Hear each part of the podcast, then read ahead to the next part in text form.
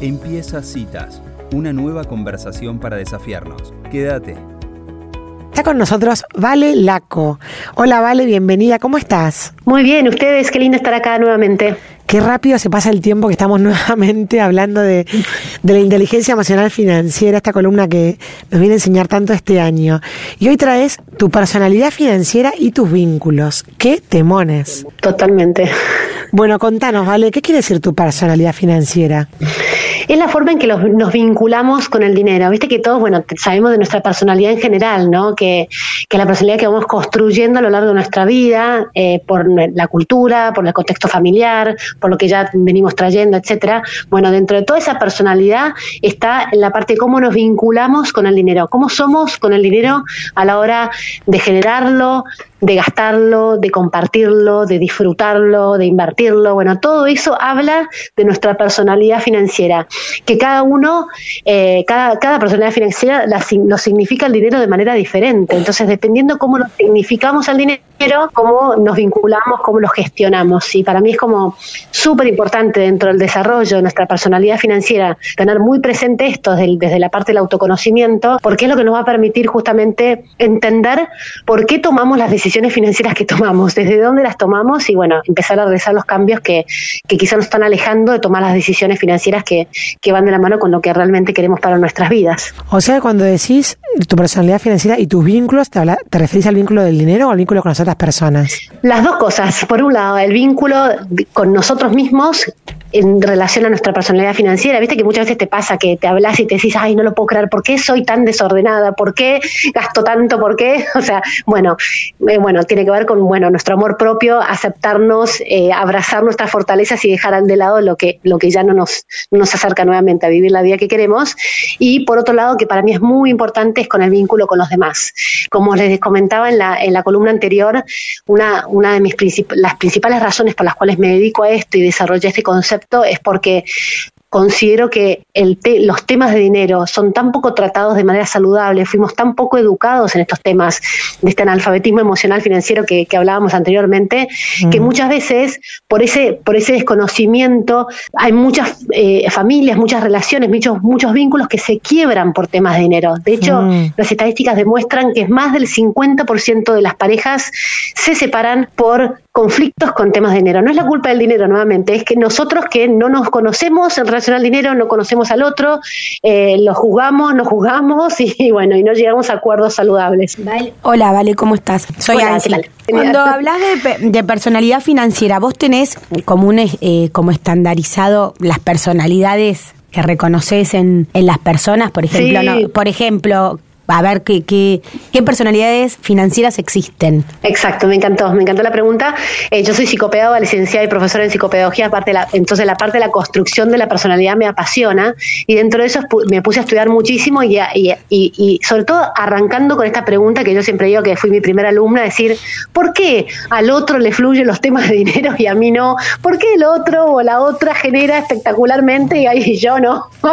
Esas preguntas, entonces bueno, empecé a leer al respecto y hay diferentes autores que hablan de las personalidades financieras y yo a raíz de toda esa lectura y del trabajo diario con mis consultantes, con, la con mis clientes, las agrupo en cinco, cinco mm. personalidades financieras. La altruista, la analítica, la, o sea, la personalidad financiera altruista, si hablo todo en femenino, pues son las personalidades financieras, ¿sí?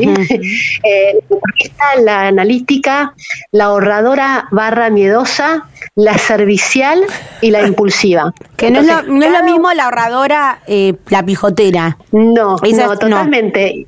Me encanta, me encanta lo que decís, porque, eh, porque realmente, generalmente, o sea, hay gente que es amarreta, bueno, que es mm. amarreta no, que, que, comparte su dinero de manera amarreta.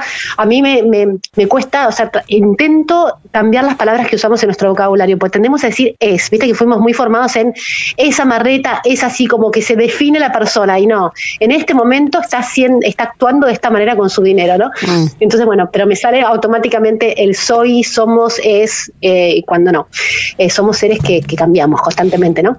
Entonces, desde ese lado, con, el aspecto del amarrete, em, hay, hay una gran diferencia entre la persona más avara, más amarreta, que realmente tiene un montón de dinero y le cuesta compartirlo y tiene como ya un vínculo eh, disfuncional con el dinero, le cuesta compartirlo. Y otra, otra cosa tiene que ver con una personalidad financiera ahorradora barra miedosa, que significa el dinero como seguridad, falta de dinero, inseguridad, mucho miedo. Entonces, ni siquiera se regala o se da a sí misma. Entonces, no es que es porque porque tengo y no te doy, entonces, sino es que le cuesta tanto, esa, le, genera tanta inseguridad perder a su dinero porque por el vínculo que tiene, que quizás es súper generosa, eh, ¿no? Es de nuevo, ¿no? Eh, eh, con, con el otro, en compartir su tiempo, en llevar y traer, en millones de cosas, pero con la parte del dinero no lo tiene bien trabajado y por eso esa es la invitación a, a reconocer nuestra persona financiera y a cambiar eso que nos pesa y, y, comienza a darse más y a darle al otro más.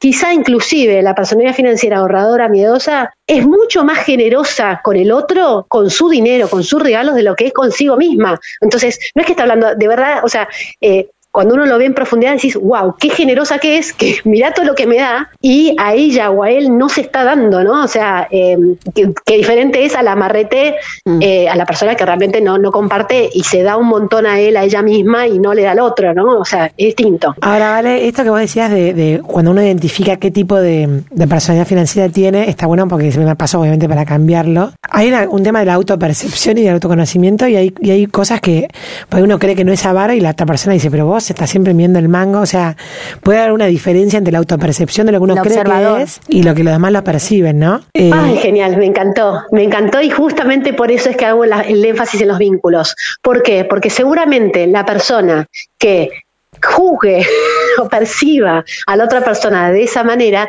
es porque seguramente tengo una personalidad financiera opuesta.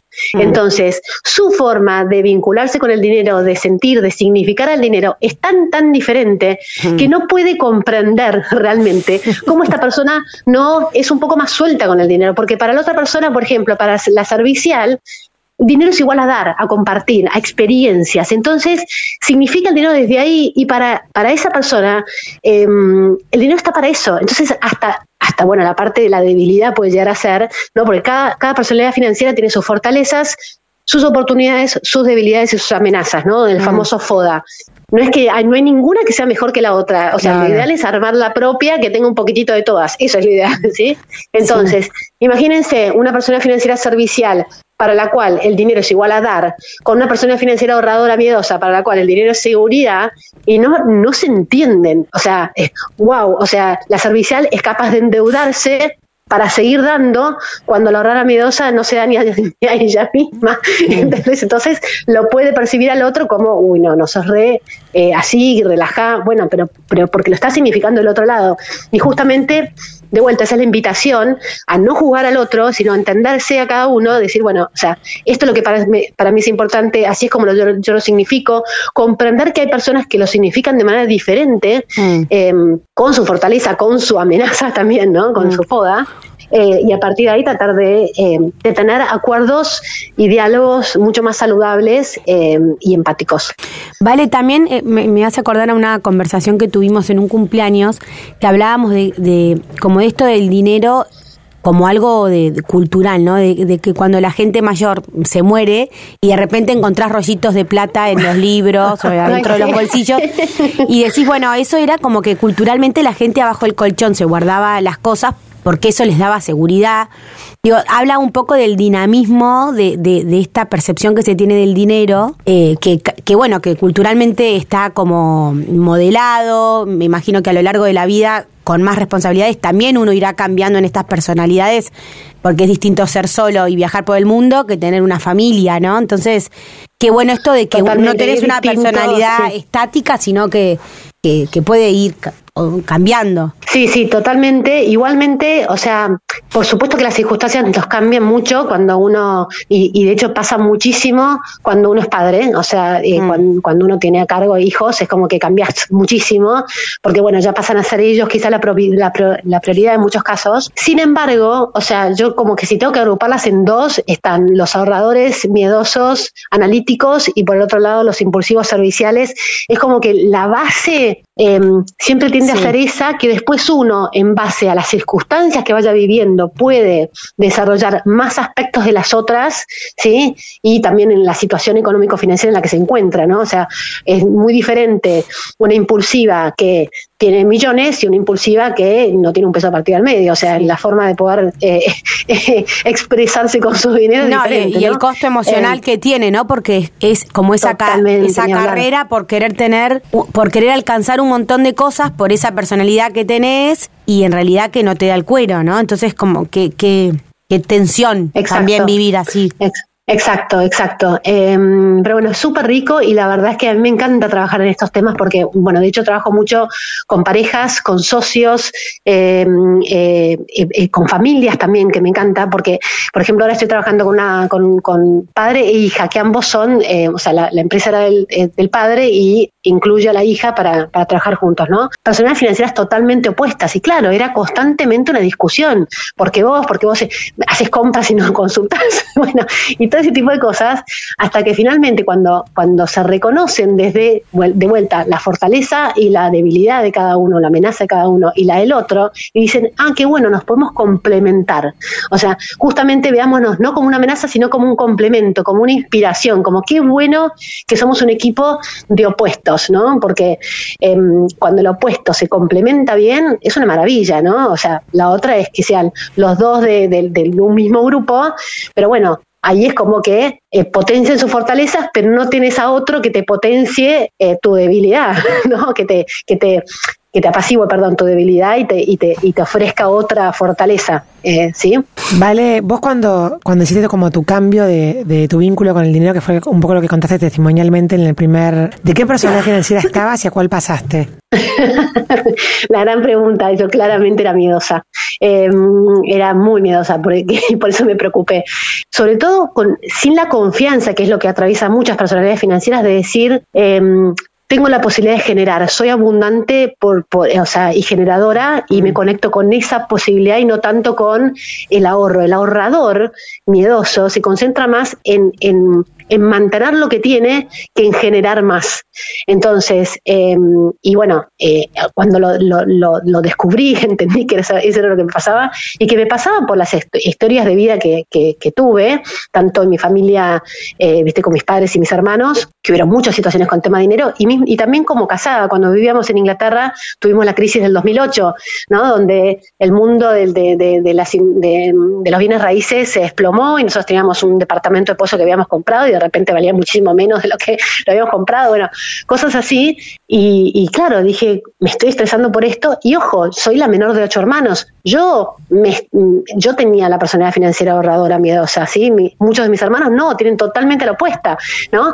Em, de hecho, mi madre, hoy mirando para atrás, digo, sí, claro, mi mamá era ahorradora miedosa, mi papá era servicial. Entonces, eh, bueno, que a veces se complementaba, complementaban y otras veces no se complementaban para nada y había mucha, mucha discusión por esos temas.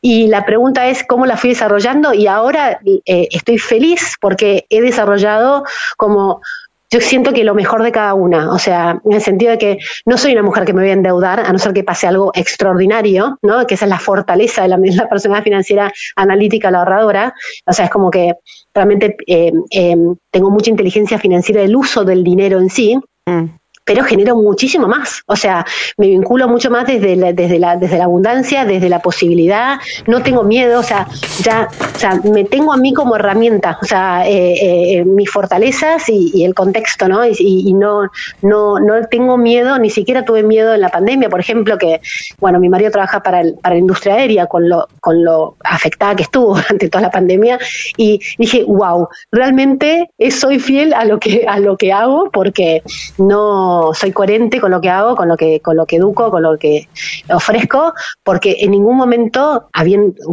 cambiaron significativamente nuestros ingresos durante la pandemia y, no, lo, no lo sufrí, porque dije, o sea, hay solución, ¿no? Generalmente la, la, la, una, esas personas financieras cuando son muy, muy profundas es como que no ven la solución, ¿no? O sea, em, les aterra la posibilidad de quedarse sin. Espectacular, vale. Bueno, la verdad que interesantísimo. Vamos a dejar a nuestros oyentes con con, esta, con esta pregunta latente sobre sus cabezas, sobre qué personalidad financiera tienen, y bueno, y mostrarles que se puede cambiar, ¿no? que uno puede identificarse y después trabajar para tener una personalidad financiera distinta si es que así lo deseas. Totalmente, totalmente. Muchísimas gracias por esta columna y nos reencontramos la próxima. Genial, gracias a ustedes, les mando un beso grande. Un saludo. Bueno, y así pasaba Vale Laco hablando de la personalidad financiera y nuestro vínculo con el dinero. ¡Qué temón!